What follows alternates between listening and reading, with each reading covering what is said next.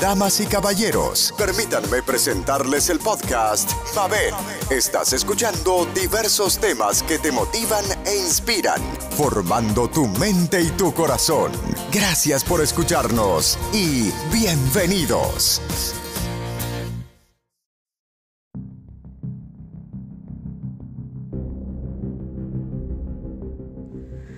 Hola mi gente de Puerto Rico, mi isla bella, de donde yo soy oriunda. Miren, qué desmadre, pero qué desmadre ha ocurrido en mi país. Dios mío, un país que sentaba cátedra en los comicios electorales y mire que ese profundo lío que se ha formado para unas primarias eso fue un ensayito para las elecciones. Mire, yo le voy a decir algo. A mí me sorprendió que el comisionado electoral, cuando supuestamente Wanda le dice que se tiene que ir, que tiene que pedir la renuncia, con esa desfachatez que ese hombre dice que se va a quedar, yo le digo algo, de la única manera que alguien se atreve a hablar de esa manera es porque se sabe que está apoyado por alguien y que no se va a ir. Si ese hombre esta semana no queda fuera de la Comisión Estatal de Elecciones, ya usted sabe lo que está aquí sucediendo. Se está repitiendo lo que ocurrió hace 40 años atrás, porque de estable estábamos, que hacía 40 años no pasaba una atrocidad como esta.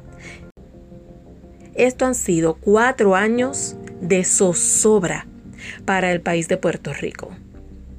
De pura zozobra, porque nuestros líderes, en vez de darnos paz y apoyo, no estar escondiendo suministros, no estar peleando entre ellos, empeorando la situación mental, económica y de todo tipo del puertorriqueño.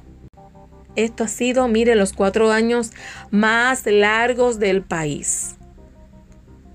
Mire que ha habido gobiernos malos en Puerto Rico, pero este votó la bola. Así que aquí les dejo con la opinión del compañero Iván Ramírez, el cual es un experto en política, estudió ciencias políticas en el recinto universitario de Mayagüez con excelente promedio, así que lo dejo con él. Pero sinceramente, mi gente, por favor, la elección aquí, obvio, no hay que hablarlo, ¿Quién es el que no está en escándalo? ¿Quién es el que no ha guardado ni escondido su ministro? ¿Quién es el que no ha tratado de meter esa fortaleza a la mala? ¿Quién? Ya usted lo tiene. ¿Quién es la persona que no puede decir, mira cómo dejé este pueblo, mira, esta es mi carta de presentación? Observen y decidan, porque realmente lo que es San Juan, atroz. Yo no conozco una persona de San Juan que diga, ay, San Juan está en las papas, esto está buenísimo, esto quedó muy bien. Son de la gente que son hasta bonistas, como Batia, que es bonista de la AEE, e, y no se abstiene a la hora de hacer votaciones. Él vota como Juan por su casa, como Juan por su casa, sabiendo que se debe abstener. Pero ¿quién le va a detener? Él no tiene a nadie que lo detenga, porque entre ellos mismos se están ayudando entre ellos mismos para enriquecerse a costa del pueblo. Gracias a Dios, Puerto Rico no es idiota. Así que vamos a sacar a esa gente como se sacó a Ricky, vamos a sacar a lo que están ahora. Espero que este mensaje le haya llegado a otras personas y saquemos a los que están ahora, porque realmente Puerto Rico llora lágrimas de sangre. Les dejo con Iván Ramírez.